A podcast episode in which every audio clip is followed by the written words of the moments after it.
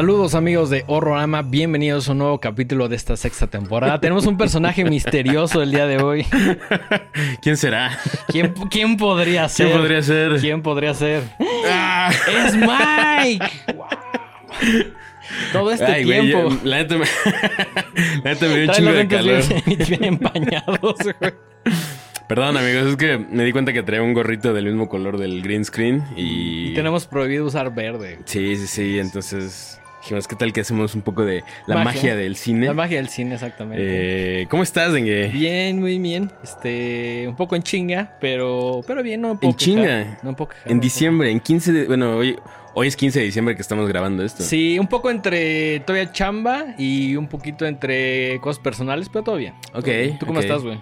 Bien, muy relajado, muy Ya. tranquilo. Ya, ¿Ya cerraste el año? Sí, ya, ya Perfecto, desde rato perfecto. cumpliendo mi, mi meta de no hacer nada en diciembre. Perfecto, perfecto. Lo recomiendo, lo recomiendo si algún día lo pueden hacer. Ah, chinguenle todo el año y en diciembre no hagan nada. Sean exacto, como exacto. Sí. No sean como yo, que todavía el 15 está así como un poco en No, bueno, pero, o sea, la verdad es que el año pasado también lo intenté y no me salió, güey. O sea, ¿Y este quise no hacer poco? nada. No, este dije, no, ahora sí, a huevo, no quiero hacer nada en diciembre. Ok, ok. Entonces le, le- le chingué bastante los últimos meses y ahorita ya estoy así como.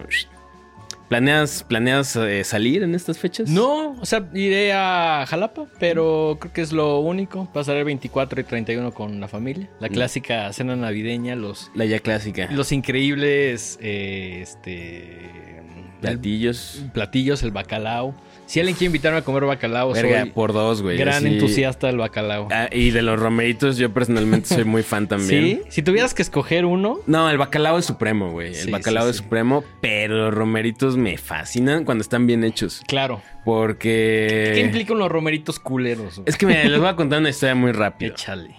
Mi abuela tenía unas hermanas que me caen de la verga. Ok. Porque a son la fecha. gente horrible. ¿De acuerdo? Sin embargo, cada eh, en Navidad Ajá. nos llevaban una olla enorme de romeritos. Ok. Pero lo que los hacía chidos es que los hacían ellos desde cero, From scratch. from scratch. Ok. Entonces, ¿qué implica eso? Bueno, pues hacer el, el mole, eh, obviamente cocer los Claro, romeritos. es- según ya es muy tardado, ¿no? Sí, sí, sí, pero lo que era más tardado, y ahí es donde, ojo, amigos, si un día hacen romeritos, no le echen nada más ahí el camarón deshidratado seco, así. Ok. Sino tienes que hacer unas tortitas de camarón. Son- es lo esas son básicas, esas son sí, básicas, sí, ¿no? sí, También. es laborioso. Y ellas hacían todo, o sea, no compraban el camarón este, ya deshidratado, ellos lo, Lo ponían a secar. Ajá. O sea, lo hacían todo desde cero y era una cosa majestuosa.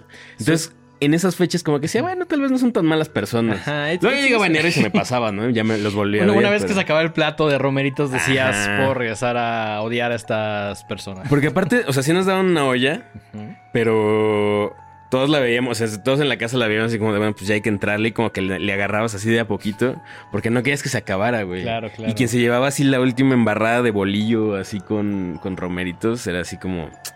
Porque aparte, güey, Ajá. Pon tú que te las daban el mero día y sabían chidos, pero como que justo los romeritos tienen esa capacidad de que conforme pasa el tiempo como que se acentúa el sabor. Esa cualidad. Ajá. Como esa- la mayoría de la comedia navideña, ¿no? Sí, sí, sí, el recalentado de romeritos es... Glorioso. Así que ya saben amigos, si por ahí ustedes hacen o su familia hace bacalao o romeritos, aquí se los apreciaremos Sí. muchísimo, se los recibiremos con mucho, con mucho cariño. Exactamente. Y si también les sobra en enero, o sea, no, Sí, no, no claro, estamos cerrados no, a no, no, no, solo diciembre. No, en enero también es muy Recuerden que es época de dar. Es época de darle bacalao y romeritos a los horroramas. Exactamente. sobre todo. Dar un poco de vuelta. Dar un poco Un de, poco de vuelta. vuelta.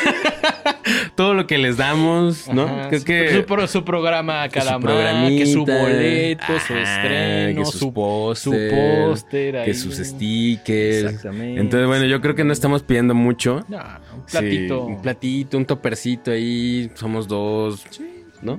sí, sí. No les quitan nada. La neta es que no les quitan nada. si no les quitan nada darle un like así o un comentario en los videos, tampoco les quitan nada darnos un topper grande de romeritos y bacalao. La próxima vez que estén en su refri y vean ahí que en el topper quedó un poquito de romeritos o bacalao, es como, ah, se lo puedo dar a estos güeyes. Si ustedes el día de Navidad comen bacalao y romeritos y dicen, ah, qué rico me quedó, en realidad se están comiendo nuestros romeritos y nuestro bacalao. porque ese, ese platillo ya nos lo ganamos nosotros. Sí, sí, sí, sí. O sea que si ustedes comen rico el 24 y el 31 es gracias a nosotros en parte. Ahí se los dejo. Se los dejo con esta bella reflexión. De acuerdo, de acuerdo, de acuerdo, perfecto. El día de hoy es un programa que es la antesala de nuestro programa 100. Exactamente, 100 programas que se han pasado honestamente en chinga. En chinga. Hay veces que creo que llevamos más tiempo con el programa del que realmente es, que son dos años y un mes, más o menos aproximadamente.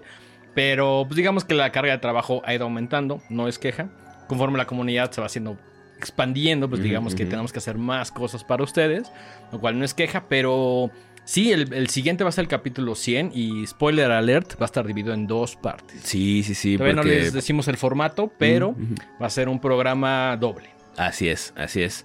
Eh, así que para este programa número 99, ya cerrando el año, pues traemos lo que todos ustedes han estado esperando, que es lo mejor a nuestra consideración de 2023. Pero antes de empezar con nuestras listas de lo que nos gustó, lo que no nos gustó, lo que se nos hizo gacho, lo que se nos hizo super meh. Fue un chingo de gachés. Híjole. ¿Qué tal si te rifas con unos saludos? Sí, estos saludos son del programa pasado, el especial navideño que tuvimos. Saludos a Rainy Day Wolf, saludos a mi compadre Eduardo Strange, a Alberto Ramos, a Isa Bliss, a Vampire Music, a um, Adrián Orozco, que por ahí nos dice: el, el juego que sí existe es Death Stranding, con Jima más Ridus más Del Toro. Y también a Araceli Vega, a todos ellos muchísimas gracias. Recuerden que si quieren un saludo, Por ahí había uno muy bonito que decía, Sí. ajá, Lo- el, léete ese, bon- ese bonito lo a mensaje, leer. por El favor. mensaje, o mejor dicho, el comentario es de Alberto Ramos, que dice: Saludos desde España. Son los número uno. Me encantaría que envíen saludos a la gente de Pucela, como, eh, como nos conocen a los de Valladolid.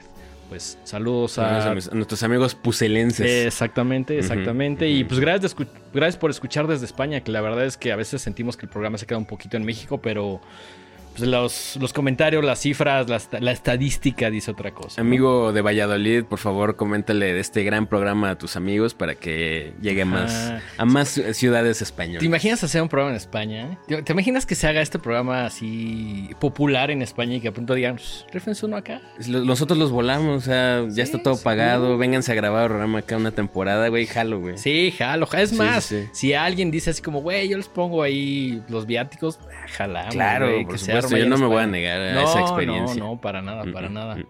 Entonces, saludos hasta España, saludos a todos los lugares donde este espacio eh, informativo de discusión de fútbol picante del horror llega. Del horror, ajá. Em, este año se me... ¿Cómo, cómo sentiste el 2023 en comparación del 2022? Sí sentí el 2020, a ver, el 2022 vi menos películas que este año. Entonces, ¿Tienes tu, tu conteo de cuántas películas viste este año? no. Yo sí. No, no, no, no, no. Películas nuevas, porque obviamente Claro, no, yo no cuento los, los rewatches. Ujú. Este. ¿Te lo va a dar tu letterbox? No, yo, yo también soy old school. Tengo aquí como un, blog de notas. Y sin contar rewatches, este, llevo hasta el día de hoy 171 películas. Pues gran número. Sí, sí, gran sí. número, gran número. Ajá. Pero siento que estuvo muy extraño el, el 2023 en cuanto a... Hubo cosas muy grandes y también hubo cosas que prometían mucho y no cumplieron. Exacto. Lamentablemente, ¿no? Y hoy, o, o sea, estaba haciendo mi lista y apunté como todo lo que me gustó en general, o sea, más allá del cine de terror. Y sí hay muchas cosas muy cool, pero también como que me costó mucho trabajo seleccionar mis 10 de terror. Sí, claro. A ver, este es un ejercicio complicadísimo. Y mm, en lo personal no soy tan fan ya de hacer como, ya sabes, del 1 al 10, pero creo que este programa lo, lo amerita. Y también es un momento en el cual sí o sí tenemos que hacer una pausa, ¿sabes? Porque si no es como de, ah, la próxima semana sale esta y entonces... Y hay cosas que no me dio tiempo de ver, la Claro, neta, y claro, que me claro. quedé con ganas. Sí, Estuvo, estuvo raro, estuvo sí, complicado. porque además, conforme nos vamos adentrando más en el mundo del horror, encontramos más cosas que queremos ver. El tema tiempo también es un factor complicado, pero sí vimos un chingo de cosas, algunas eh, en la pantalla grande, otras en la pantalla chica. Pero siento que fue un año bastante justo, con decepciones muy, muy grandes. Pero no, no diría que fue un mal año para el mundo del horror si te clavas un poquito de más. Sí, claro, exacto. Recuerden que algo que creo que caracteriza a, a toda nuestra comunidad es que no somos... Digo, hay de todo, ¿no? O sea, y si le, nada más les gusta ver lo que está en cines, excelente. legal, ajá. Si solo ven lo que está en streaming también. Pero creo que algo que nos une como, como comunidad es que no nos conformamos con eso y siempre andamos ahí buscando eh, más, ¿no? Más, o- más oferta. Ma- más oferta y más de lo que llega. Esta, Sí, sí, es- sí. También siento que este año tuvimos. eh, tuvimos la oportunidad de ir a varios festivales. Que eso también está súper chido. Y sí son como oportunidades que tienes una vez al año de ver esas películas que difícilmente van a llegar a las salas comerciales como con una corrida, ya sabes, como normal. Entonces, eso también estuvo padre. Algunas cosas también las vimos en internet porque ya se nos de plano quemaban así las habas por el hype que tenían ciertas cosas. Entonces, eh, pues sí, será nuestro top 10. Sí. Top 10 de películas eh, que más nos gustaron. Eh, Mike tiene su lista, yo tengo la mía. Iremos eh, de la 10, de lo que, entre grandes comillas, menos nos gustó, hasta lo uno, número uno, que fue lo que más nos gustó. En- en dentro, mi- dentro de nuestras cosas favoritas. Exacto, entonces, ajá, porque ya, ya que en- entra en el top 10 es que nos gustó sí, bastante. sí, ¿no? bastante, bastante. Entonces sí, más bien es como de, de menos a más, pero ya sabiendo que el, el 10 o la posición 10 es un muy buen lugar, ¿no? Es un gran lugar y también ay, me sentí muy raro haciendo esta lista porque pues, fue sumamente complicado. Hay un montón de cosas que no quería dejar fuera y que sí me gustaron. O sea, habrá películas que seguramente estarán en la lista de Mike que a mí también me gustaron, pero se vuelve un tema de preferencia. Entonces, Claro. eh, yo creo que otro disclaimer importante es que estas son nuestras favoritas al día de hoy. Así es. No necesariamente es como de, ah, esto fue lo más taquillero o esto fue lo mejor. Es simplemente nuestra selección que puede ser completamente diferente a la de ustedes en casa. ¿no? Así es. También creo que algo muy importante es que hay un par de películas que nosotros tuvimos oportunidad de ver en 2022. Pero que yo, o sea, revisando varias listas y varios conteos, aparecen como en lo mejor de 2023, Ujú. porque es la fecha en la que estrenaron en cines o en plataformas. Claro. ¿no? Eh, a pesar de que estuvieron, como decía Dengue hace rato, dando vueltas ahí en el circuito festivalero. En el 2022. En el 2022. A veces a mediados, a veces a finales, Ajá. pero estamos considerando un poquito más como cuando las vimos y el estreno, digamos que en otros países cuando nos llegaron, ¿no? Sí, sí, sí, sí, sí. Eh, algo también creo que vale la pena mencionar rápidamente es que parte de lo que hizo tan raro este año fue la huelga. La huelga de, de actores y escritores. De escritores Que- y actores, Que siento que eso le va a pegar más al siguiente sí, año. Sí, sí, sí, sí, sí, sí. Eh, fueron cuatro meses donde pues, se paró la industria eh, cinematográfica en, en Estados Unidos y eso obviamente con un- como un efecto dominó. Entonces creo que muchas cosas sufrieron ahí pues por esto Eh, y como dice Dengue creo que no hemos terminado de ver como las consecuencias. Creo que en 2024 es donde Claro. pues muchas cosas que se iban a planear, que se habían planeado estrenar este en 2023 se van a pasar hasta el año que entra. Otras pues también ahí tuvieron como eh, se pusieron en pausa y pues eso se nota también, ¿no? Claro, Pierdes claro. cierta inercia. Sí, di- digo, ya lo comentaremos en otro programa, pero a mí, a pesar de que hay muchas, muchas cosas que me emocionan el siguiente año, creo que también hay demasiado remake y demasiada secuela. Ah, sí. Que a las secuelas les doy el beneficio de la duda, a los remakes no tanto. Mm, sí, no, no, no, no. Digo, al final del día tratamos de ver todo y a, y a partir de eso pues, damos una opinión de qué nos parece, ¿no? Pero siento que el siguiente año también va a ser uno muy interesante. Este 2023 vi- vimos grandes cosas. Y estaba justo recordando el capítulo que hicimos como de lo que se viene en el 2023. Ujú. Y sí, algunas fue como de, no mames, esto quedó increíble. Y otras fue como de, no mames, ¿por qué? ¿Por qué? ¿Por qué? ¿Quién lo hizo y por qué lo hizo? También fue un gran año para la animación. sí, también. Vimos varias cosas, y digo, no es de mi top 10 de, de- de cine de terror. ¿Hay algo animado en tu top 10? Mm, mm. Ok, no, ni No. tampoco. No, no, no. Pero pues por ahí vimos eh, la de Teenage Mutant Ninja Turtles, Mu- Mutant Mayhem. me encantó esa película, güey. este, Un Unicorn Wars. Unicorn Wars, que es del año pasado, pero bueno, apenas llegó acá en 2023. Ujú. Eh, obviamente que su eh, Super Mario Bros. a mí me gustó Sí, muchísimo. muy divertida, Muy muy, muy divertida. divertida. Es, es todo lo que quería ver. Quizá hay gente que no le gustó, No sé qué esperaban, pero para mí, como fan del videojuego y de ese universo, quedé muy, muy satisfecho con Mario Que su Across the Spider-Verse también. pues, ahí- Joyita también. Ah, Si tuvieras que escoger entre mm, la 1 y la 2, Me gusta más la 1. ¿sí? Sí, porque además fue más sorpresiva. Claro, Esto es como, ya Es una extensión de lo primero. Pero la 1 sí fue así, wow. A mí me gusta que la 2 lo lleve un poquito más Sí, lejos, sí. pero creo que el impacto de la 1 fue contundente. Ahora, si tuvieras que escoger entre Across the Spider-Verse y Mutant Mayhem. Mutant Mayhem. Sí, Sí, le tenía sí. más, o sea, soy más fan de las tortugas que Spider-Man. Y los dos me gustan mucho. Sí, a mí también me sorprendió gratamente. Grata, grata, gratamente. Eh, antes de, de empezar, también tengo mi lista de lo que más me cagó. ¿Tú hiciste algo así? Mentalmente, o sea. Mentalmente. La- Las tengo aquí apuntadas y tú me irás diciendo. ok, ajá. O sea, Yo- en, yo- en ningún orden específico. de acuerdo, de acuerdo, de acuerdo. Eh, número uno, el exorcista, el exorcista del Papa.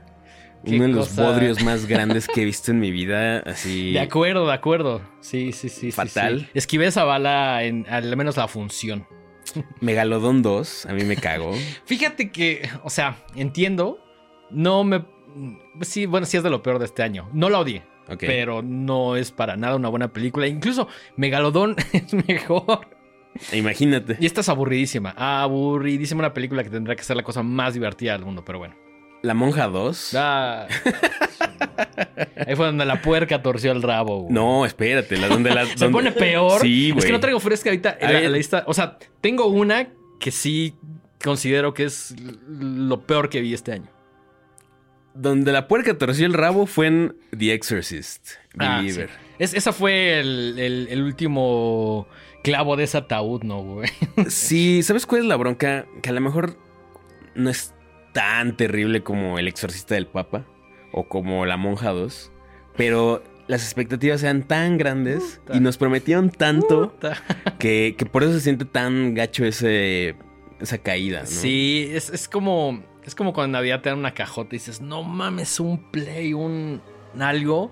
Y de pronto son como. Son unos cacahuates ahí que dices, chale. Sí, que dices, bueno, sí me La- gustan la, los la- la cacahuates, presentación venía bien. Ándale, el, exacto. el es eso. resultado. Es la decepción, es lo que me duele, la decepción. Porque hay unas que las que no esperas nada, ¿no? O sea, yo no esperaba nada de la monja 2 y nada recibí, ¿no? Sí. Pero de esta esperaba mucho y sí fue así como de verga, güey. Ya sabes la lección, nunca esperes nada. No, sí, no, la, la- la moraleja, la mejor moraleja es baja todos tus, tus expectativas Exactamente. y te puedes sorprender gratamente o nada más confirmar que efectivamente pues era una porquería, ¿no? De acuerdo, de acuerdo. Eh, por ahí tengo una que a ti sí te gustó, que yo, yo la odié, que es Totally Killer, A mí me gustó, sí. No, no es para nada, está en mi lista de top 10. pero la disfruté. pero la disfruté mucho, sí, muy divertida a mi gusto.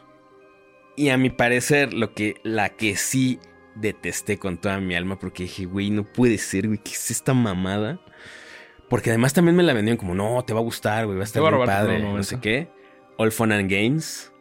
Esquive esa bala, esquive esa bala, sí. que, también, güey, mantente también. así, güey, mantente a salvo, güey. Yo la, así, ¿te acuerdas de, de cuando esas escenas donde le disparan a un presidente y brinca el... Sí, no Ah, mames. Yo, yo soy ese Sí, guardaespaldas que te muchas salvó gracias, muchas gracias, eso. muchas gracias. No la veas, güey. ¿Sabes de cuál te salvé? Que también está en mi lista de la- lo más asqueroso del año. Malum, güey. Uh, Haciéndole honor a su título, esa madre está Malum. mal, así, pero Malumcérrima. malísima. Y casi, casi intentamos traerla a México. Ah, casi, sí, sí, casi. Esta sí. información que nunca habíamos dado, pero en algún momento hubo unos correos Unos ahí. acercamientos ahí con la gente de... ¿Cómo se llama? Em, No sé qué, Villain. Welcome Villain. Welcome Villain. Welcome Villain, ajá. Eh, por suerte ya no respondieron el mail, entonces. Intercambiamos un par de correos como, hola, somos Mike Dengue, Horrorama, su película, mándenosla, la proyectamos acá. Y fue, ah, sí, sí, sí, ¿qué les gustaría hacer? Y ahí se quedó la, ya no... O sea, respondimos y ya no nos volvieron a responder.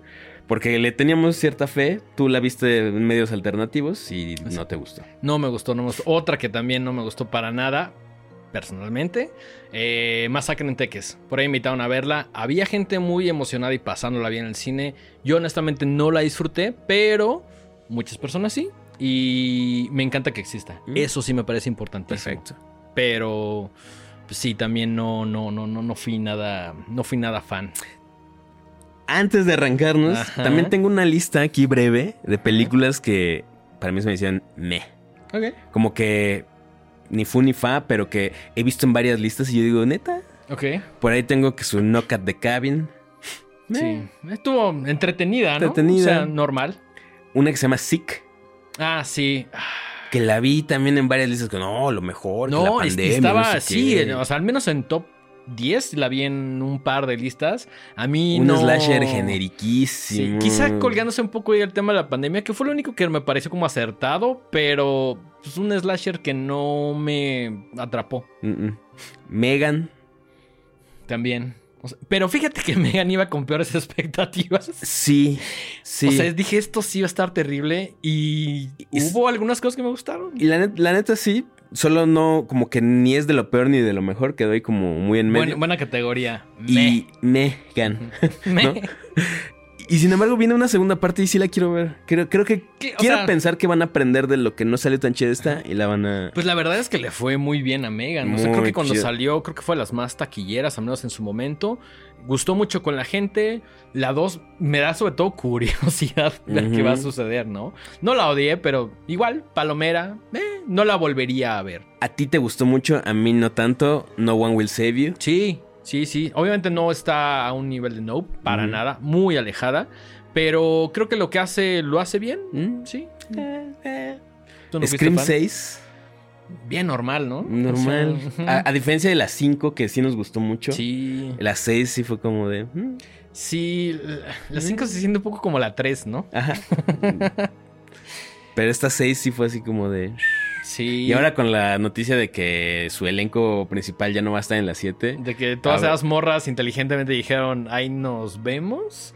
Pues va a ser un reboot o un... O sea, están- van a, ahorita van a estar haciendo malabares loquísimos con el guion para ver cómo sacar la Y 7. quién sabe si ya hayan empezado a filmar algo. Ni idea, pero... Híjole, también con la película está demasiado manoseada. Pues creo que no es el mejor indicio, ¿no? Fíjate que vi otra que estaba en muchas listas que se llama The Wrath of Becky. Ah, fíjate que ya no me dio chance de verla. Eh. Becky me gustó porque es una onda como medio home alone en el bosque. Está, está bien, está chida. Está más chida. Becky, Está más chida. Vi, ¿Sí? vi Becky para poder ver Wrath, Wrath of Becky. Y Becky me gustó más. Ok. Wrath of Becky X. X, super. X. Sin embargo, la vi en muchas listas y es como de... mm, ¿Quién hace estas listas? Ok. Eh, sí, a veces, o sea, te encuentras como con listas. Hay una. Me encontré con la de Rolling Stone que traía como el top 5, que estaba bastante bien. Pero sí hay otras, no sé, In- Internet Movie Database o que sí, luego unas películas que dices, esto es un poco debatible, ¿no? Sí.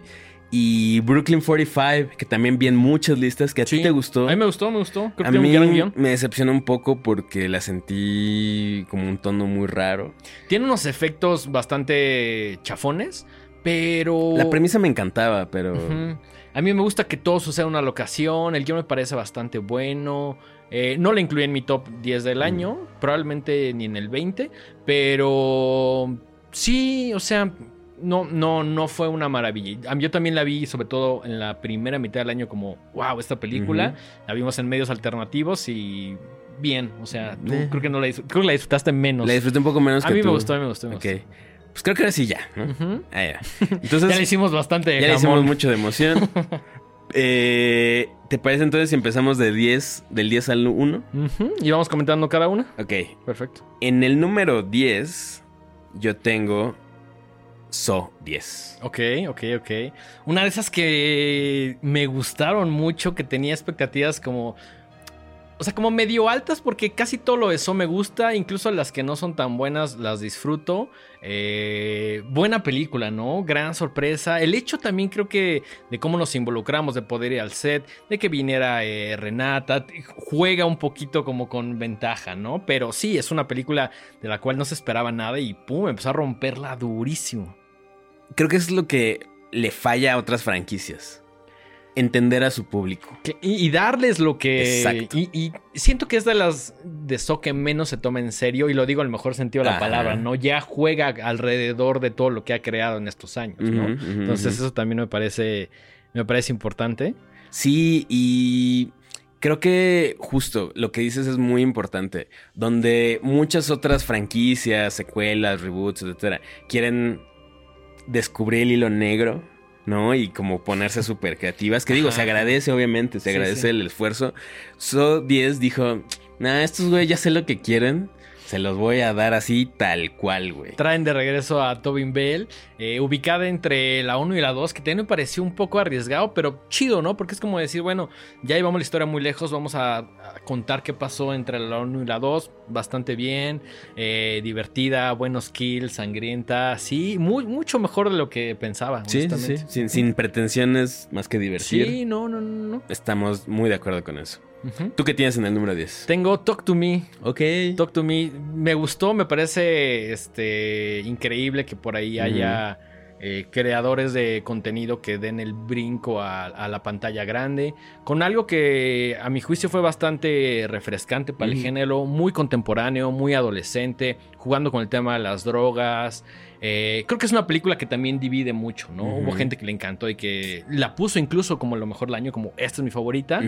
Eh, yo no tanto, pero sí la disfruté mucho. Y también creo que el hecho de que tuviéramos, de que la viéramos mucho antes y que tuviéramos una función horrorama también hizo que, que a lo mejor dejara 10 afuera y que incluyera Talk to Me. ¿no? Claro, claro, claro. Eh, para mí, siento que estamos en la antesala de algo muy chido. Siento que los Raka Raka van a hacer cosas muy padres en el futuro y eso me emociona. Sí. Y pues sí, también. Pero- ¿Qué?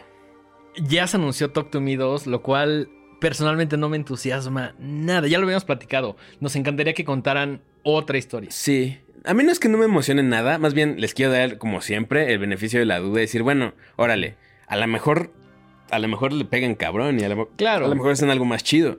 Pero yo también, si a mí me hubieran Mm. preguntado, pero obviamente nadie vino a preguntarme, oye Mike, ¿cómo quieres que hagamos nuestras películas? No, o sea, creo que eh, así inician muchas franquicias, ¿no? Este empie- eh, empieza, sale como la primera y empieza a pegar mucho y de ahí salen un montón más, ¿no? No siempre funciona. Obviamente veremos Talk to Me 2. Yo personalmente hubiera preferido otra historia completamente diferente, que estoy seguro que ya tenían porque tienen muchas historias, pero bueno, el éxito los alcanzó para bien y pues veremos si para mal. Sí, yo más que, o sea, creo que yo sí quiero ver una Talk to Me 2, pero hubiera preferido dejar que pasaran un par de años, que hicieran Claro. uno o dos proyectos diferentes, Claro, que claro, dejaran descansar Talk to Me un rato Mm. y luego sacar la 2. Pero sí, bueno. pero mira, el señor Dinero llegó y dijo, ay, sí, esta jaló, vénganse otra. Pero eh, se verá, se verá en el 2024. No sé cuándo están a Talk to Me 2. No sé. Seguramente lo- le están haciendo as we speak. Puede ser, sí, yo creo que sí, yo creo que sí. Eh, ok, en el número 9 Ujú. yo puse Cobweb. Ok, es muy buena. Fíjate que fue, siento que de esas sorpresas de, del año. Y sobre todo creo que la traducción no juega tanto a su favor. En México la conocemos como Toc Toc Toc. Nos Ah, invitaron sí. a la función. Este, bien, bien, me gustó, me gustó, me gustó. Está chida. Eh, es una pequeña, una película pequeña, pero que con poco hace mucho, creo yo. Es exagerada, es eh, muy dramática, muy teatral, o sea, muy en el sentido de que los sets se ven como muy grandilocuentes. Esa casa es casi otro personaje, ¿no? Está muy chida. Eh, tiene ahí varias vueltas de tuerca que conforme iba avanzando la película, crees que te va a, hablar de algo y termina en otra cosa. No es la mejor película del mundo, pero yo me la pasé muy chido, sobre todo por eso, porque iba con cero expectativas y creo que es una película hecha con mucho corazón Sí. y, y que pues, siento que eh, se, se ganó su lugar a pulso, ¿no? O sea, sí, claro. donde otros estudios tienen así producciones gigantescas, siento que esta con poquito contó una historia bien padre, muy para las épocas de Halloween y así. Sí, también la vi en varias listas. eh, también me costó trabajo dejarla fuera, pero sí está, sí está muy, muy chida. ¿Tú, muy tú qué chida. tienes en el número 9? En mi número 9 tengo Where the Devil Roams. ¿Te acuerdas de esta película que vimos el año pasado llamado Hellbender? Pues unen equipo igual eh, John Adams, Toby Poser y Zelda Adams en el papel principal. Y es como una onda contada en la Gran Depresión 1929 en Estados Unidos, que tiene que ver ahí con una onda medio circense de un grupo que está tratando de sobrevivir haciendo como diferentes actos, ¿no? Eh, pasó completamente desapercibida en, en, México, pero sí la vi en algunas listas eh, internacionales. Me gustó muchísimo. Eh, me encanta Zelda Adams. Hellbender ya teníamos ahí como la garantía. Que el año pasado creo que Hellbender sí entró. Entró en nuestro top 10. En, nuestro top 10. Entonces, en cuanto vi que ella, que era como de esta triada de directores que supongo que dirigió una película entre tres debe ser algo muy extraño, no es el común denominador. Pero Where the Devil Roams es una cosa. Se ve medio como video de los Smashing Pumpkins.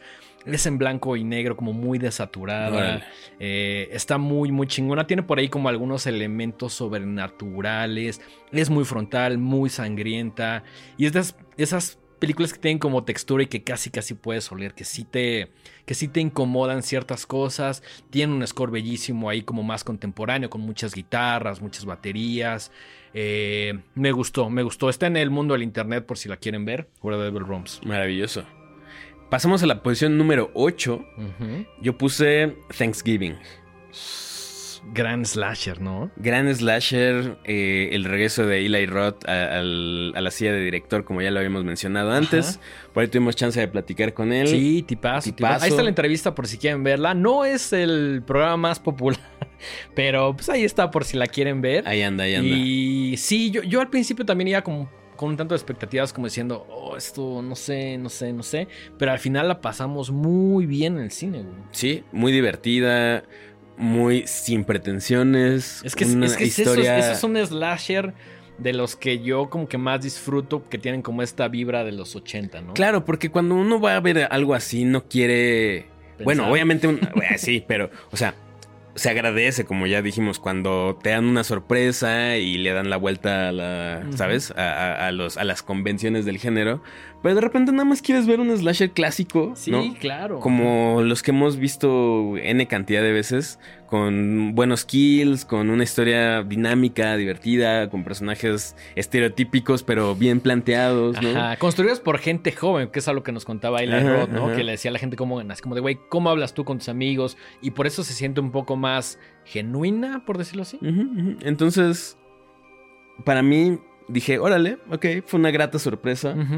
No me va a cambiar la vida, pero la volvería a ver de vez en cuando ahí en, fechas. Sí, claro. Y, es más, hasta se antoja por ahí un julio, güey. Ándale, sí, sí, sí. Voy a dar un, enero, creo que todavía. Sí, sí, sí, sí, todavía aguanta. Sí, bueno, buena película. Creo que de los eh, slashers Mm, mejor construidos este año y que llegó a la pantalla grande por fortuna para que todos la viéramos como se debe de ver.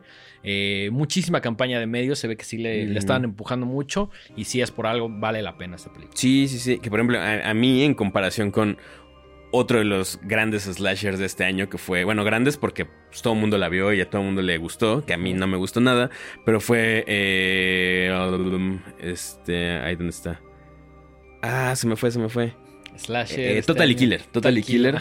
Ahí siento que quisieron, en mi opinión, quisieron hacer algo como innovador, diferente, mezclar el tema de viajes en el tiempo y todo. Y para mí. Te cagó. me cagó bastante. Pero bueno. Es, yo, es que ahí te va. Siento que es una película más de comedia que de, slasher. Bueno, es que eh, Thanksgiving también tiene su comedia. Pero, es más, pero es más slasher que comedia. Sí, sí, sí, sí. O sea, creo que la diferencia está como en las proporciones, por decirlo así. Sí, el comedy horror es una cosa complicada, no mm, todas lo logran. parece, parece. No, sí siento que Totally Killer también una película que dividió mucho. A mí me pareció muy divertida, muy entretenida, pero sí la considero, si tuviera que poner en la caja, la pondría más como en la caja de la comedia que del horror. Sí. Eh, Thanksgiving, por ejemplo, yo, de las personas con las que hablé que la vieron, nadie me dijo como de, ah, me cagó. Escuché muy muy pocas malas críticas, ¿sabes? En general fue como de, ah, pues sí, lo que esperaba, el eso me dio, o sea, no, no, no, no, hubo pierde, ¿no?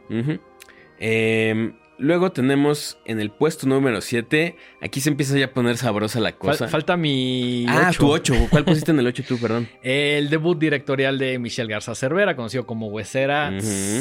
Qué gran película y me encanta que sea mexicana, güey, es... O sea, lo estaba pensando y es como hacer una película que sea tu ópera prima de horror, siendo una directora mujer, sin tanto presupuesto. es, o sea, me, me encanta por el espíritu original que tiene, ¿no? Hasta me atrevo a decir que es muy punk lo que hace. Lo Eh, Durante mucho tiempo estuvo como la número uno en Rotten en. Rotten Tomatoes, muy justamente. Ahorita está en el puesto número dos. Acabó con un score de 97. Es un chingo, ¿no? Es un chingo, es un chingo. Este, sí, estuvimos también muy involucrados ahí haciendo algunas cosillas con, eh, con, la directora, con Michelle. Tuvimos una entrevista que también es de los programas más populares que pudimos ahí ver en el rap de Spotify.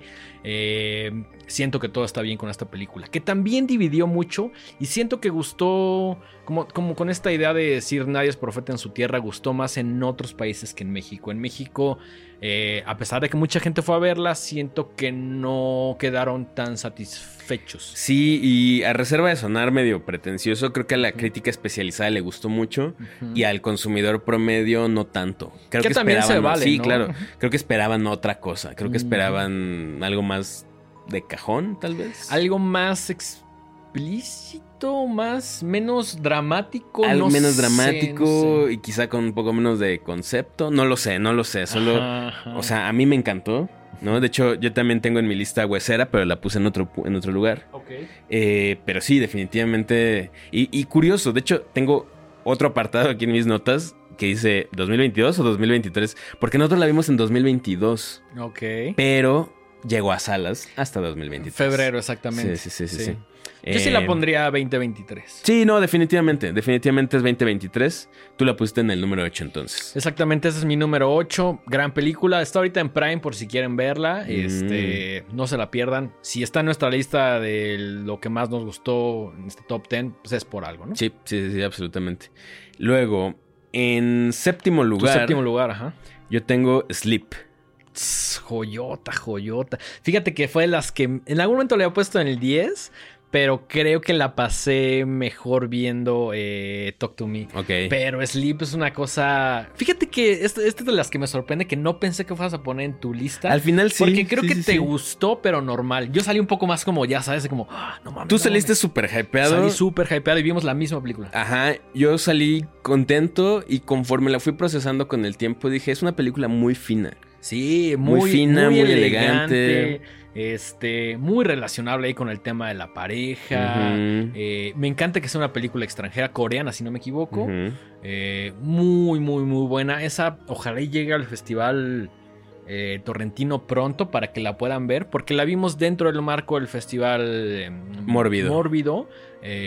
Muy, muy buena. Sobre todo lo que dices me parece importante. Una película muy, muy fina que va escalando, va escalando y al final es una cosa que eh, honestamente yo ni me esperaba por lo contenida que es la primera mitad. ¿no? Claro. Fíjate que ahorita que mencionas el tema de las parejas, una que quise poner pero no alcanzó a arranquear. Y también no sé exactamente si es 2022 o 2023. Ajá. Es esta película eh, que se llama Attachment. Uf, De. Gabriel Beer Gil Gilsalon. Buenísima, Es una cosa muy diferente. Tiene un, un poco el espíritu de Sleep y entiendo por qué las, l- había como una lucha ahí por posición, ¿no? Sí, también muy, muy buen attachment. eh, de estas películas extranjeras que, que se arriesgan mucho y que cuentan otras historias, ¿no? Sí, es una mezcla ahí entre horror, romance. Sí. Es la historia, digo, esta no la hemos comentado aquí. eh, es una actriz eh, danesa que eh, pues ya está muy venida menos en su carrera Exactamente. y se enamora de una chica judía y Que conoce en una tienda de zapatos. en una tienda, sí, si no sí, me sí. equivoco. Creo que la conoces, es una tienda de libros, creo. Ah, sí, cierto, es una libre. Es que sí la vi hace. O sea, Sí. la vi en cuanto llegó al festival. Fue como. Y se enamoran y la chica tiene un ataque epiléptico, la chica judía tiene un ataque epiléptico y en el estar controlando el ataque, o sea, ya no sabe, es- su, su novia no sabe qué hacer, la detiene y se le rompe la pierna y entonces eso la obliga a viajar a Londres, donde A vive casa de la mamá. Ajá, donde vive con su mamá y pues ella, la, la otra chica, Y hay una ella. relación de la verga entre la suegra. Ajá. Y pues se queda con ella porque no tiene dónde quedarse. Y ahí es donde empieza a ponerse rara la cosa porque esta chica empieza a notar que, que la mamá tiene unas intenciones ahí medio extrañas. Y empieza, a encontrar como algunos objetos por toda la casa que dice, qué trans. Y una conducta bastante, bastante extraña. Y bueno, luego viene ahí una, un giro de tuerca bastante chido. Sí. Que pues no les vamos a decir qué es para que la vean. Pero también fue de lo que más me gustó que vi este año. pero gran película, gran no, película. Para mí no llegó al top 10. Sí, pero no. ahorita siento que medio empata ahí en- con. Sleep. Sí, ve- vean Sleep en cuanto llegue al Festival Internacional, porque estoy seguro, o sea, quizá el próximo año por ahí se estrene en México. Honestamente no lo creo porque no es la película más eh, fácil de ver, aunque tampoco es pinche madre concept. No, o sea, la trama es muy clara, ¿no? Sí. Me es- encantaría que llegara al menos a unas salas de arte por ahí en Cinemex. Yo creo que sí va a así. llegar. ¿Sí Siento que sí va a llegar porque tiene muchísimo potencial. Claro, claro. Eh, es una película dirigida por Jason Yu y es una película coreana, ¿no? Entonces, para que la tengan ahí este, en su radar, por si de repente ven que la estrenan. Sí, no, Eh, no se la pierdan porque es no. algo, como decía Mike, muy fino, muy chingón. Mucha Eh, atención. Que a veces juega un poquito más, al igual que Huesera, juega más con el drama que con el horror, pero claramente sí hay mucho horror en esa película. Sí, sí, sí. Y, y sobre todo algo que me encanta de Sleep, y también razón por la cual ocupa mi, mi puesto número 7, es que te asusta y te mantiene tenso y te habla de temas como muy densos sin un solo jumpscare barato. Claro, claro. Eso es Se agradece dificilísimo de hacer, dificilísimo de hacer. Y esta película lo logra en un, me atrevo a decir, 90%. Es- Absolutamente. Es, es- es muy bueno lo que hace. Sí, sí, sí. Gran elección Sleep, sí. Fíjate que estaba ahí en mi... Es mi 11 más o menos, por decirlo así. ok, por ok, decirlo así, ok. por ¿Tú qué pusiste en tu número 7? En mi número 7 puse Evil Dead Rise. Ok. Me gustó muchísimo esta película. Es todo lo que quería ver. Me encanta que se despega del, eh, del, del universo original. Sin embargo, conserva todo lo que los fans queríamos ver, ¿no? Haciendo homenaje sobre todo a Dead by Dawn, a Evil Dead 2. eh, di- es una experiencia divertida, es lo que quería ver. Mucha sangre, mucho, Grandes efectos. grandes efectos, contando la historia, alejándose del- de, la cabaña, del bosque, poniéndolo, contextualizando más en la ciudad, que también era algo arriesgado, haciendo homenajes a The Shining. Puta, Fíjate, es- ahí, ahí siento que se aprecia la búsqueda de algo diferente. Ahí es cuando la búsqueda de algo diferente resulta en algo chingón. Y muy sencillo, es como de, bueno, siempre fue en el bosque, ahora que está en la ciudad. Siempre es un vato el protagonista, ahora que es una morra. O sea, siempre son como teens y adolescentes yéndose a la cabaña, ahora son una familia. una familia en una ciudad, en un departamento ahí que se está cayendo a pedazos. ¿Sabes? Como pequeños cambios que dices, ah, güey. Ok, así sí, así sí, está chido que quieran eh, explotar la franquicia. Siento que Sam Raimi o la persona que seguramente le dicen como, oye, podemos hacer, podemos tomar el nombre, podemos, el, el dueño de la franquicia, que supongo que es Sam Raimi, como que sabe escoger ciertas historias y dice, esto sí y esto no. Quizá lo único desafortunado dentro del universo de Evil Dead 2 es la tercera temporada, perdón, Evil Dead es la tercera temporada de Ash vs. Evil Dead. Mm. Esa sí apesta, pero la 1 y la 2 me gustaron y esta película creo que expande mucho el universo y si hubiera otra, la Que va a haber otra, porque se queda, se deja la puerta abierta para Claro, una. que eso me encanta de, de Evil Dead, Sí, ¿no? claro. Entonces, a mí me pareció bastante chingona, es todo lo que quería ver, honestamente. Por ahí también tenemos eh, una pequeña entrevista con Lee Cronin, el director de la película. Si no la han visto, ahí chequen en los videos de- del canal. Está, está ahí disponible para que la vean. Eh, también gran tipo, nos respondió todo lo que le Sí, preguntamos. súper buen pedo. Y se ve, y creo que esto es fundamental, que él creció con la franquicia. Nos comentó que vio la película, que era muy fan. Entonces, cuando un fan toma una franquicia tan icónica, es más probable que salga algo chido, Claro. como en este caso. Sí. Casi la agarra un pinche güey ahí de encargo, ¿sabes? O sea, Absolutamente. Sí, sí, sí. Eh, Evil Dead Rise en mi 7, en tu 6. en mi 6, una película súper divisiva también, pero me encantó. Y estoy hablando nada más y nada menos que de Skinamarink. Uf. Puesto número 6, Skinamarink. Una apuesta eh, del director Kyle Edward Ball.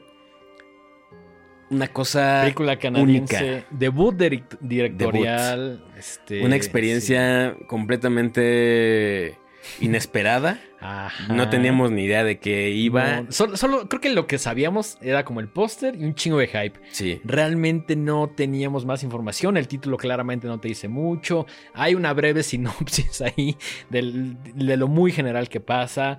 Pero. uf, no mames. Yo sí. Fíjate que también está en mi lista mucho más arriba. ¿eh? Ok, ok.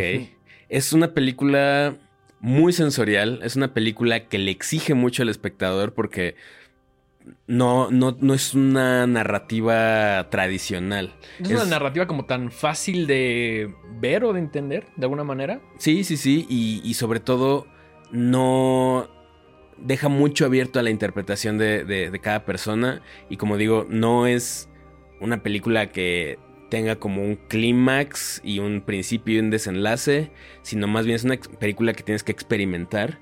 Y creo que también por eso fue tan divisiva, porque mucha gente la detestó. Fíjate que buscando listas, que no había muchas de lo peor del 2023, había gente que puso Skinamarink y entiendo perfectamente por qué. Y ¿no? también vi listas de lo mejor y vi que tenía Skinamarink Ujú. como esta lista, que, que definitivamente fue una cosa que a mí me fascinó ver. Sí, y y creo que es como un, así, un fuck you completo a películas como La Monja, güey, como El Exorcista diciendo, güey, yo voy a hacerlo, lo que tú quieres hacer, yo lo voy a hacer de una manera diferente. No sé si mejor, no sé si peor, pero mucho más experimental, completamente atrevida, este... mm, Completamente justo lo que dices, no, no, no es para nada una película convencional y, y yo quiero ver qué más va a hacer Kyle Edward Ball.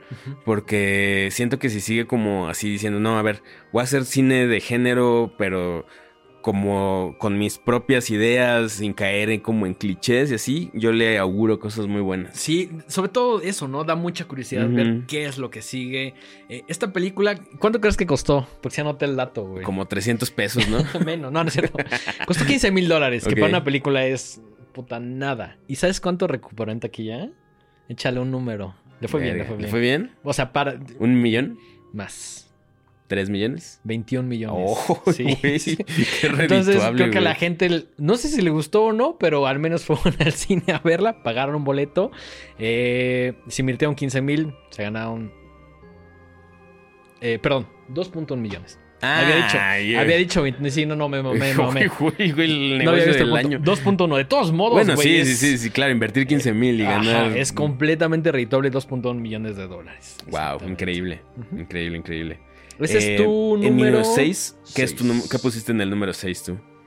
En mi número 6 puse The Outwaters, fan footage que tuvimos la oportunidad de ver gracias a Festival Mórbido, película de Robbie Banfitch, que además él escribe, dirige y protagoniza. La primera parte es, la premisa es muy fácil, son unos güeyes que quieren grabar un video musical, no tienen dinero, se van al desierto del Mojave. Y ahí empiezan a pasar cosas loquísimas. Sí siento que es algo completamente refrescante para el eh, a veces medio choteado fan footage. Eh, jamás he visto un fan footage en el desierto que es... O no recuerdo alguno en este momento, pero me parece una cosa increíble. Muy sangrienta, muy frontal, muy tensa. eh, Verga, no la vi, cabrón. un poco extraña. No te preocupes, la puedes ver. No, en ya lo sé, ya lo sé, pero- Ajá. Eh, me gustó mucho. No, no- fíjate que es de estas que no estoy seguro si te va a gustar tanto como a mí. Ok. Porque al final del día esta lista es lo que más nos gustó. Pero y, sí, sí, y sí, tenemos gustos diferentes a pesar de que nos gustan muchas cosas similares. Sí, sí, sí, sí, sí. Eh, me encantaría que la vieras y que me dieras tu opinión. Sí, sí, sí. O sea, hay un par que por, o sea, de que se te van acumulando las películas y no pude verla y tengo muchas ganas de verla. Sí. Entonces la veré en estos días y te daré mi opinión. Perfecto. A mí me encantó, sobre todo por el tema del fan footage en el desierto. La primera mitad la siento un poco deficiente, pero me encantan las películas que crecen, ¿no? Mm. O sea, primero es como conocer a los personajes y sí parece como un más como más fan footage como tomado con tu celular, como cosas que no conectan tanto, pero sí te están contando un poquito una historia. Y ya la segunda parte del desierto se va poniendo puta loquísima, loquísima y es muy sangrienta. La verdad es que fue, fue una gran experiencia verla en la, en la pantalla grande. Qué chido. Ese es mi número Seis. Mi número 6, The Outwaters. ¿Qué tienes en tu 5, güey? También otra película ultra divisiva. Dudé mucho sin ponerla o no, pero conforme pasa el tiempo siento que va creciendo también dentro de mí. Es que también eso pasa. Ajá. Y creo que es una película muy incomprendida. Ajá. Pero yo creo que se va a volver de turbo culto. ya sé cuál. No, no, no, no estoy viendo tu libreta. Boys Es- Afraid. Boys Afraid. Sí, sí, sí, sí, sí, sí. Boys Afraid es Ari Aster entregándonos un monstruo de tres horas con un Joaquín Phoenix increíble. Sí. Eh, haciendo todo un tratado sobre la ansiedad y la esquizofrenia y los Sí, traumas. metiéndole Todo. un collage ahí de un chingo de cosas, ¿no? Es, es cine de autor. O sea, se despega muchísimo de lo que hizo en Hereditary y en Midsommar. Sí. Es la película más cara. Bueno, hasta, hasta ese momento era la película más cara de A24.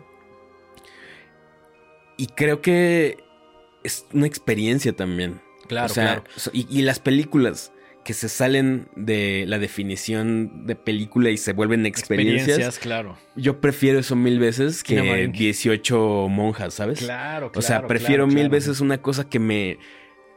Sí, que, que me salgas, confronte. que salgas casi casi transformado de la sala de cine. Pues sí, ¿no? no sé, igual no, no sé si transformado, pero que me hace pensar y que me, me quedo días dándole vueltas y que, que a lo mejor sales y no me gustó, pero la sigo pensando digo, no, bueno, creo que sí me gustó. Eso, que un- una película te ponga a trabajar el cerebro de esa Claro, manera, claro. se me hace tan poco común en estos días. Y, y sé que tal vez no es una película perfecta, está muy lejos de serlo, pero vuelve a lo mismo, es una película tan arriesgada, tan rara. Es que es eso, es, es, es- creo que sin problemas de las películas más arriesgadas que vimos este año. Sí, sí, sí, sí. sí, Fíjate sí. que a mí me costó trabajo no ponerla en mi top 10, porque también la disfruté mucho por un, por un lado, pero al ser como un pastiche de cosas, como un collage, siento que a veces deja un poquito de lado el tema del horror, que sí existe, pero... Para mí es una película terrorífica. Pero, en- o sea, no, no, es, no- no en el street- sentido, no en el sentido más obvio. Ajá, exacto. Estoy de acuerdo en eso, estoy de acuerdo en eso. ajá. O sea, te, te habla de todos los traumas y miedos y temores de una persona. Y lo más cabrón es que tuve la oportunidad de entrevistar a Ari Aster, que también fue de las cosas más importantes que nos ha pasado como Ujú. Rorama. Sí, cabrón. Y, y es, o sea, es ese güey. O sea, ese güey le tiene miedo al mundo. Sí, claro, claro, claro. Y, y creo que desborda todo en la película, ¿no? Güey, o una es- muy qué- buena qué parte. maravilla, güey. O sea, sí. Y, y que le hayan dado esa libertad y que haya entregado esa cosa tan rara y tan densa, se me hace maravilloso. Sí, sí, gran película que también obviamente dividió muchísimo. Probablemente lo más diferente de Ari Aster ya alejándose de lo de un Midsommar o de un Hereditary que hasta cierto punto podrías poner con una cajita. Esto no puedes poner en ninguna caja, güey. Es una Mm. es una cosa de Una cosa muy única. Y eso está increíble. Sí, y, y también creo eso. Creo que es una película que en 10, 20 años la gente va a volver y va a decir como, a ver, aguanten. No, no, no le pusimos tanta atención o no valoramos tanto esta película. Eso lo comparto muchísimo contigo. Creo que va a suceder en 10, 20 años, no sé. Fácil, fácil, fácil. Ese es tu 5. Número 5. ¿Tú? Boys Afraid. Mi número 5, una película que se llama Birth Rebirth que Ay, encontré. también la quería ver y no la vi. Ay, pero ¿cómo, ¿cómo llegaste a ella? Eso me da curiosidad. Pues porque voy viendo qué se van, cosas se van Ajá. estrenando y la puse ahí en mi lista y no la vi, no me dio tiempo de verla tampoco. La puedes ver en diciembre, enero, no te preocupes. Pero sí vela porque, híjole, esta... O sea, creo que del 1 al 5 fue ya como ya complicado acomodar las cosas porque todos me gustaron muchísimo. Esta para mí fue la sorpresa del año. No vimos... Nadie le estaba pelando casi nada. Y me parece finísima, finísima esta película. Yo la encontré en la lista de Roger Ebert. Mm. Que creo que por ahí sacó nada más sus 5 y venía esta y dije... Que de ¿qué? hecho creo que ahí la vi también, ¿eh? Pero sí, sí la vi en un par más. Ok. Eh, y sí, como que pues ya me ganó el tiempo, pero también la tengo súper en el radar. Esta, esta sí creo que te va a gustar mucho. Si me dijeran tienes que resumirla en dos palabras, diría es como medio Frankenstein. En, en mi letterbox puse que era obviamente un comentario super mamador que era Huesera meets eh, Reanimator, güey. Joya, jo- así, así. Si me crees en eso, te va a gustar un chingo, güey. Y pues es justamente el debut de, directorial de Laura Moss. Que por ahí cuenta la historia de la doctora Rose y eh, una compañía de trabajo que se llama Celia Morales, que tiene una hija y que por ahí la hija de pronto eh, la llevan a cuidar con la vecina, pasa algo, cae en el hospital y se sugiere que está muerta y de pronto el personaje Celia como que empieza a buscarla y dice, güey, ¿dónde está el cuerpo? Porque ni siquiera me dejan verlo, ¿no? Entonces ahí es cuando la doctora Rose le dice, oye, pues mira, la neta está, está en mi casa, la tengo yo y estoy conduciendo un experimento que tiene que ver con reanimar personas y con la, con la longevidad. No, se hable más, güey. No, quiero, me hay, urge Hay una parte... Ya no me digas más, güey, ya no me digas más, la quiero ver. No, te, no, o sea, no fue la, pero hay una parte que sí dices a la mierda. ¿Es, es neta lo que está haciendo. Es neta. Para, para, continuar con este experimento, te va a gustar, te va a gustar. Se llama Bird with Bird, está en el mundo del internet. Ya lleva ahí un rato. La verdad es que yo no tenía el radar hasta que vi otras listas y dije, esto está bien reiteado. También se la recomendé a mi compadre Belco y me dijo, no mames, buena recomendación. También le gustó. Pero no he escuchado a nadie más hablar de ella. Ese es mi número 5. ¿Cuál es tu número 4? Tuve un empate entre Talk to Me y Huesera. Es que sí, güey. Es que sí, sí, sí, sí. La- sí. Las razones ya las dijimos, ¿no? Películas frescas, nuevas, que eh, apuestan a cosas distintas.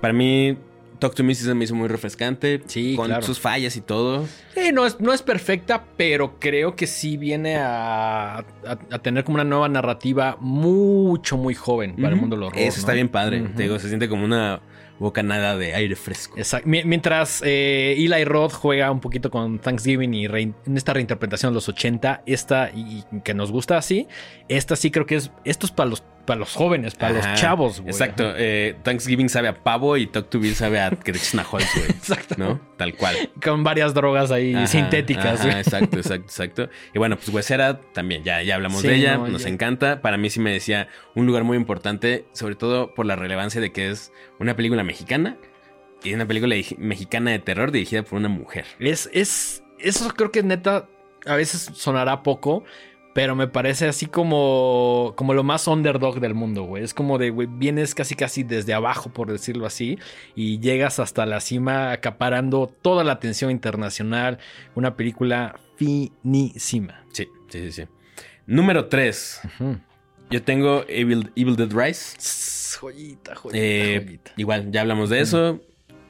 Me gusta y la puse en el número 3 porque es la prueba de que puedes seguir haciendo cosas bien taquilleras, de estudio, o sea, grandes, producciones grandes, eh, millonarias, y entregar una película de calidad, divertida, para fans, para los no fans.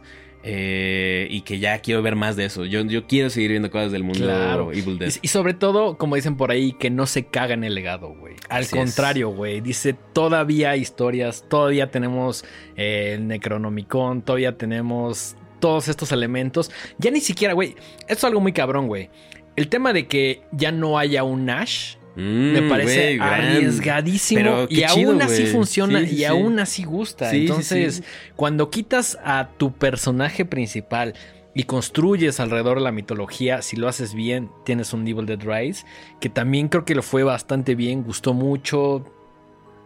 Sí, Top. top, top. Yara, Yara, En top número- los niveles. ¿Qué tienes en el número 3? En mi número 3, y aquí es donde ya la cosa empieza a poner así medio escabrosa. Esta no sé si es una gran película. Tiene que ver un poco con el más, con- más con el sci-fi.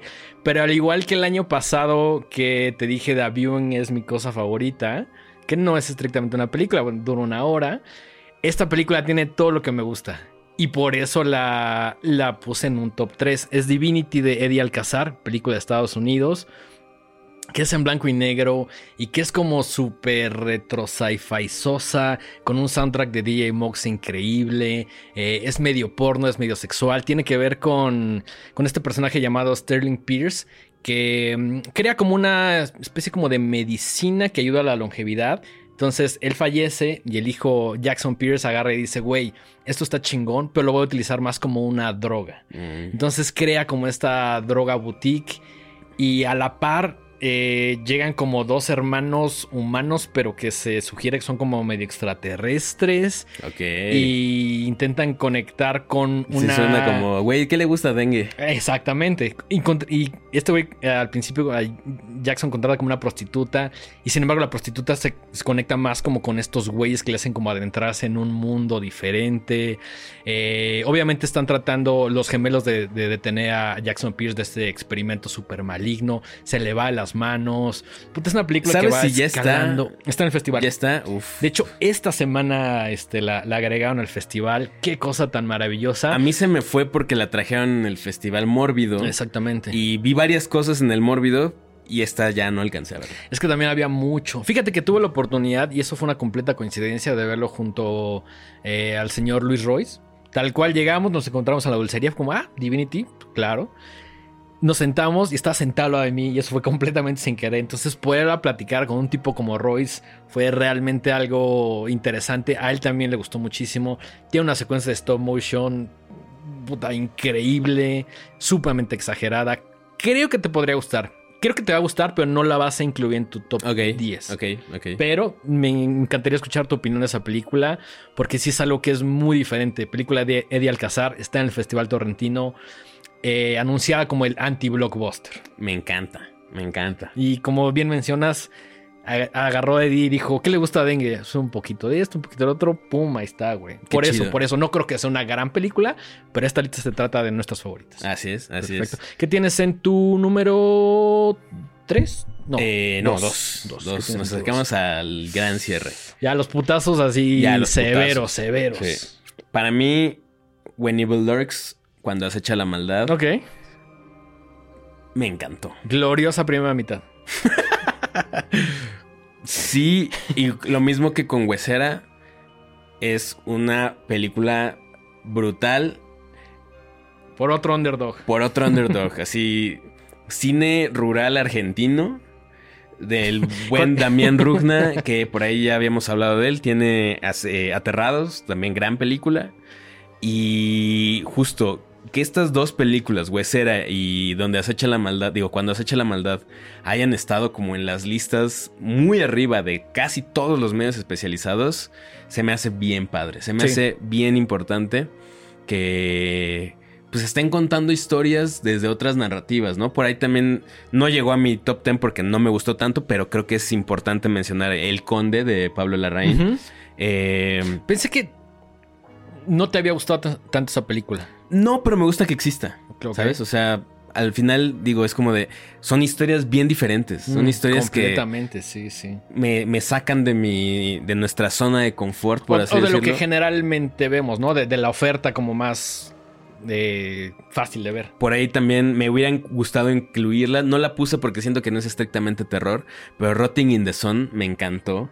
También película. Sí, hablamos de eh, ella, hablamos de ella. Muy rara, muy Mm. diferente, con una, un gran guion, ¿no? Y, y estas películas latinoamericanas que están haciendo ruido en los medios eh, internacionales, se me hace bien chido que existan porque es como de a huevo, no todo es lo mismo siempre, ¿no? Eh, Fíjate que es eso. Yo no incluí When Evil Lurks en, en, en mi top 10 porque hubo cosas con las que conecté más. Ujú. When Evil Lurks me gustó mucho la primera mitad. Ya he dicho varias veces por qué no creo que esté a la altura del hype que tuvo. Pero lo que sí me parece importantísimo es que es una película argentina, es una película latinoamericana, ya colgándome de mis hermanos latinoamericanos, pero que también o sea, los argentinos se cuelgan de huesera, güey. Pues al final del día. O sea, es, es- es como. cuando- Latinoamérica unida. es como cuando jugó Francia la, la última final mundial. Jugué a. Francia-Argentina. Pues todos estábamos con Argentina, güey. Los franceses que ni es mi continente, güey. O sea, Exacto. pues sí, ajá. O sea, es, eso me gusta muchísimo de When Evil Lurks. La primera mitad pff, vuela la cabeza, ¿no? Este. Y sí, falla, falla un poco al final, la neta, lo acepto. Creo que mi, mi- mi problema es cuando ya no puedes mantener el ritmo. Cu- Cuando, cuando vas en chinga y de pronto ya ves así la rilla final y dices como, güey, ya dejé todo en... Como que, sí, como que quizá el ritmo al final le desacelera un poco. Y el- también el tema de las reglas. Mejor no hubieras puesto reglas, güey. Sí, no sé, vuelvo a lo mismo. No es una película perfecta, pero, lo si que mira, hace. Es tu lista, güey. Sí, exacto, Es tu exacto. lista, es tu lista. Si conectaste con ella. Sí, sí, sí. Y sobre todo eso. me son películas que me gusta que existan. ¿no? Más allá de que son buenísimas o malísimas o lo que sea, yo conecté, me encanta que, que, podamos tener esta frescura y esta variedad en cuanto a las películas, que ya no tienes que limitarte a lo que hace Estados Unidos nada No, más. es- eso me parece importante porque creo que Estados Unidos le están acabando las historias cuando en otras latitudes, en Japón, en Corea, en México, Argentina, diferentes países, hay otras historias diferentes. Eh, ¿Tú qué tienes en tu número 2? La gloriosa esquina Marink.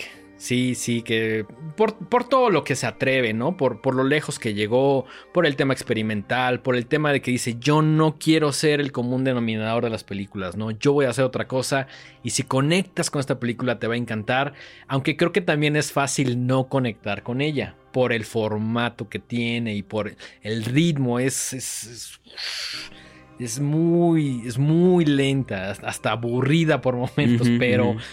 Si logras conectar con ella, el tema de la experiencia, ¿no? Que comentabas en Voice of si logras envolverte en este universo, lo va, lo va a lograr. Película que recomendamos ver, eh, al menos yo en la computadora, vean en su computadora en la medianoche o en la tele de su casa. Yo la vi en mi, en mi tele completamente lo, lo más noche que pude. Hashtag Midnight Movie. Hashtag Midnight Movie con un buen volumen. Y sí, fue una experiencia completamente absorbente. ¿no? Fíjate O que yo la vi de día, pero con audífonos. Y el audio también siento que ahí Sí, juega claro, una parte claro, claro, muy chingona de que siempre está escuchando como un hiss, algo así. No sé cómo. se, se siente hasta como si estuvieras viendo algo que no deberías ver, como si te hubieras encontrado exacto, algo ahí ajá. raro. Sí, como un fan no sé. No, no es fan footage, no, no, pero... no. Pero se siente como un, como, como que así se debería de sentir un fan footage, ¿sabes? Ajá, y también es como perturbadora y como luego tiene nada más un cuadro y luego el cuadro desaparece y no pasa nada más. Toda se ve muy azul con el grano reventadísimo. Creo que es muy claro lo que el director quería hacer. ¿no? Sí. Sí, sí, sí. Bueno, es- creo. A lo mejor agarré y dijo, ah, pues esta madre que... eh, A lo mejor como sí, es, es esto, ¿verdad? Es como, no, No. era otra cosa. Pero bueno, está, está es, es- ya hablamos de lo mucho que nos gustó Esquina Marine y por qué tiene un lugar en nuestro top 10. Ese en es mi caso, número 6, en el tuyo, el número 2. Número dos, número dos. Y ahora sí, eh, vamos con tu número uno, güey. Infinity Pool. Peliculón, peliculón, peliculón. Fíjate que nos saltamos mi 4 porque mi 4 es Infinity Pool. Ah, bueno. Digo, no pasa nada porque sabía que la ibas a agregar en un lugar muy alto en tu lista. Sí, Infinity Pool. No solo tuvimos la función de Horrorama, que también juega un poquito a favor de esta película, sino que mm, es una película increíble. Es una película inteligente, bien escrita. que te plantea ahí varios dilemas morales, que estamos también, me emociona muchísimo seguir la carrera de Brandon Cronenberg. Sí. Eh, ¿Me, me tenemos- creas que ya me emociona más lo de Brandon Cronenberg que lo de. Y qué bueno, David ya- Cronenberg. sí, ya Habrá mucha gente que ya como de maldito y cierra la computadora. No, no, Pero- no, o sea, güey, David Cronenberg ya no tiene que probarle nada a nadie, No, ya, ¿sabes? ya- ya lo mejor de Cronenberg me atrevo a decir que ya lo vimos. Sí, o quién sabe, a lo mejor todavía va a ser una cosa, una swan song ahí. Sigue haciendo cosas increíbles. Güey, eh, Crimes of the Future es una cosa increíble. Increíble, o sea, increíble. también creo que estuvo en mi top 3 del año ¿no? pasado. Sí, definitivamente estuvo. Y es uno de los cineastas más importantes de, de la historia. Es uno de mis cineastas favoritos de la vida. Eh, pero ya, ya, ya dejó un legado que es palpable. No solamente en sus películas, sino con su hijo. Ese es el mejor legado, es el mejor güey. legado. Esa es su mejor obra, güey. Y, y está. Y el hijo está poco a poco haciéndose un nombre, presentando ideas nuevas, frescas, eh, raras. eh, tiene películas increíbles como Possessor, como Antiviral. Y ahora Infinity Possessor, qué Pool joya, güey. también lo hace muy bien. Me, creo que de, de todos los cineastas que, que mencionamos el día de hoy, probablemente es el que más me emociona ver qué va a hacer. claro. Y es. Tiene un, un dominio de la cámara, de construir situaciones incómodas. Es una maravilla, Se ¿no? está haciendo un lenguaje visual muy personal Sí, también. Creo que a pesar de que sí se nota la influencia de su papá, porque ahora sí que la manzana no cae lejos del árbol. Eh, está contando sus propias historias y eso me parece importante. Y hay momentitos donde sí me parece que tiene como cierta estética o, o, como ciertas cosas que está repitiendo, o al menos que comparé mucho como con Possessor, como estas eh, escenas como muy de drogas y como muy oníricas, me encantan. Me Jugando encantan. un chingo con una edición súper frenética. Sí, sí, y además contando una historia y dejándote con una reflexión acerca de, de esas sociedades, ¿no? De estas, de estas altas esferas que pues con dinero resuelven todo, ¿no? Sí, que se mueven en uno, con unos eh, estándares de morales bastante retorcidos, bastante Ajá. diferentes a lo que es el común denominador de las personas. De esta gente que vive en otra realidad, ¿no? Eh, sí, eso sí viven en una burbuja sí, sí, inalcanzable, ¿no? O sea, rarísima. Por encima de la ley completamente. Sí, sí, sí, sí. Entonces, para mí fue lo más fino que vi este año. Y creo que esa sí tiene que ser mi actuación femenina favorita. Mia God, Mia que también cada vez se le quiere más. Igual ella lo ha dicho muchas veces, no es que yo haya buscado ser una, un estandarte del cine de Sim terror. Simplemente. Pero el cine de terror me ha dado oportunidades increíbles y pues yo me, me encanta verla en pantalla, ¿no? Sí. Ya queremos verla ahí en Maxine y en todo lo que venga. Eh, A Maxine próximo año eso va a estar increíble, increíble. Ojalá que sí, ojalá que me, sí. me, encanta que Infinity Pool haya sido tu, tu número uno. Uh -huh. Creo que también en algún momento jugando ahí como con... Mmm, la puse en mi cuatro, pero realmente pudo haber estado en uno, dos o tres, ¿no? O sea, sí, sí, es, sí. es, increíble. Ya, ya aquí se vuelve medio borrosa esa línea, ¿no? O sea, sí, es un tema de. Me gusta un poquito más por esta escena. O sea, ya es muy complicado. Creo que los primeros, las primeras cinco posiciones ya podrían ser una sola posición, ¿no? O sea, las cosas que más disfrutamos. Sí. Eh, ¿Qué tienes en tu número uno? Eh, en mi número uno, Ennis Men. Eh, qué gran película, qué gran película. Me encantó. Eh, película de Reino Unido de Mark Jenkin. Eh, que en celta, Ennismen significa Stone Island. Uh -huh. filma en 16 milímetros. Situada en 1973. Un viaje metafísico increíble de una investigadora que está por ahí como observando el comportamiento de una planta.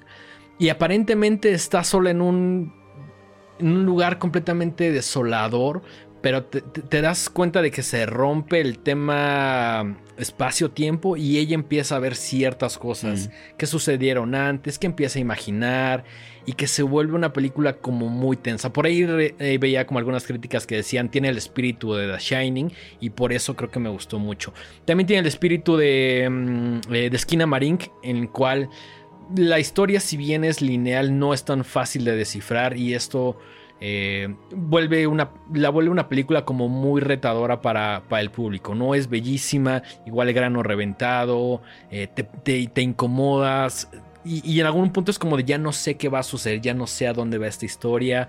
Eh, me encantó, me encantó, me encantó, sobre todo por la estética, por lo que plantea. El, el director Mark Jenkins decía, a mí me gusta, mis películas me encanta por lo que lo que intento hacer es llevarte a un lugar oscuro en medio del bosque y ahí dejarte, güey. Y esta película completamente lo hizo para mí. Eh, está en el Festival Torrentino, difícilmente va a llegar a México. Y me extraña que no la hayan traído a algún festival, porque sí la vi en varias listas. La vi en varias listas. Eh, la recomiendo muchísimo. Fue con lo que más conecté este año, que no, eso no se traduce en que fue lo mejor del año, para nada. Repetimos una vez más, estas películas o esta lista eh, compila lo que más nos gustó, con lo que más conectamos. Alguien podría decir Ennismen es una cochinada. Está bien, pero a mí me gustó muchísimo, lo suficiente como para ponerla en mi número. Maravilloso. Pues gran lista, ¿no? O sea, me sí, llevo un poco de tarea. Variadito, Hay un par ahí de cosas que necesito ver. De acuerdo en algunas. Uh -huh. Y creo que sucedió un poco el año pasado. Que hay algunas que sí era muy obvio, como un Infinity Pool que iba a estar y otras que a lo mejor yo no incluí o Evil Lurks, tú sí. Al final del día tenemos gustos similares, pero no iguales, porque sería aburridísimo que tuviéramos la misma lista. Sí, aburridísimo. Claro, claro, claro, claro. Si no, ¿para qué hacemos un programa de dos pues, personas? Ajá, ¿no? mejor ponemos, publicamos la lista ya, güey. Pues sí, o sea... Tan sencillo.